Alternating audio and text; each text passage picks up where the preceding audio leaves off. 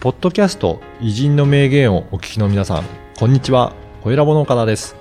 今回はビジネスパーソンのための音声講座、ビジネスに生かす偉人の名言についてのご案内です。久常先生、よろしくお願いします。はお願いします。今回どなたをご紹介いただけるえーでしょ江う戸時か、代の後期にね、はい活躍した渡辺崋山という人を紹介したいと思います。うん簡単にどんな方かご紹介お願いいたします。この人はね、えー、辣腕の家老、おーおーまあ、武士としてね、はい一番最高位ですよね。うん。それから東大期っていうのは蘭学者、うん。後世に名を残す優れた絵描き、うん。これマルチ人間でしょ。そうですね。これを全てやりきったあー人と、はあ。それはどういううー人であったかう。というんことを紹介したいと思いまはい、す。ぜひそのあたり詳しくお話しいただいてますのでこの講義聞いていただければなと思いますそれでは講座の一部をお聞きくださいえー、と渡辺方どんな方か簡単にご紹介いただけるでしょうか、はい、あのー、1793年生まれ、うんで、えー、1841年ですまで生きたということなんですね。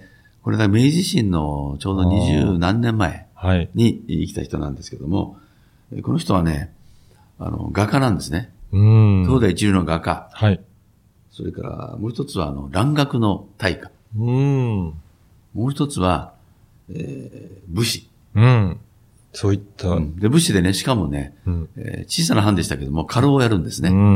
だから、この三つをね、なんだこなしたっていう偉人なんですあーよ。本当に偉人ですね、うん今からマルチサラリーマンですよね。ああ、もう本当にいろんなことがでできていくっていうことですもんね。で、この人はね、あの、森ソン号事件というのがあるんですよ。森ソン号事件というのはね、あの、日本がね、あの漁民をね、はい。えー助けようとして、外国がね、森ソン号でね、うん。あの、漁民を届けようとするんですナンパした漁漁民をね、うん。幕府打ち払うんですよ。ああ、そうなんですね。うんそれでね、大問題になるわけね。はい、はい、はい。で、これ鎖国してましたからうん。で。それをね、批判したんですよ。うん。そういう本書いたのね。はい。そういうね、高野長英という人なんかが、まあこれで捉えられたんですけども、はい。これに今加担した、うん。あーということなんですね。うん。で、あの、長英は、まあ、牢に入れられてね、はい。で、火山は窒居うん。をさせられるんですよ。はい。で、これは当時、まあ、江戸の後期ですから、はい。もうすでに外国と交際しなければやっていけないよということでね、うんうん彼は蘭学やったでしょ。小田原の学問。はい。よくわかってるわけですね。そうなんですね。まあ、それで、えー問題になったと。うん。うん。いうことなんですけども、うんうん最後はね、あの自分でね、しあの自陣するんですうね、ん。うん。で。なぜかというとね、うん。あのやっぱりお父さんお母さんに忠義を尽くせなかったと。ああ。自分。はそういうその実況を命ぜられてね、はい。よあの困ったは息子なんだということで自じいてしまうあとーね。そうなんですまね。あそういう人です。うん。そういった最後を遂げられた方なんですね。で、まあこの人はね、あの、一つはね、あの、時間の使い方がうまいんですよ。おお、どういった使い方されている方なんでしょうか、えっとね睡眠3時間。すごい短いですね。だから、ナポレオン並みですよ、そうですね。でね、は人によってはね、あの人は寝てないという説もあるぐら いなんでい。す。ね。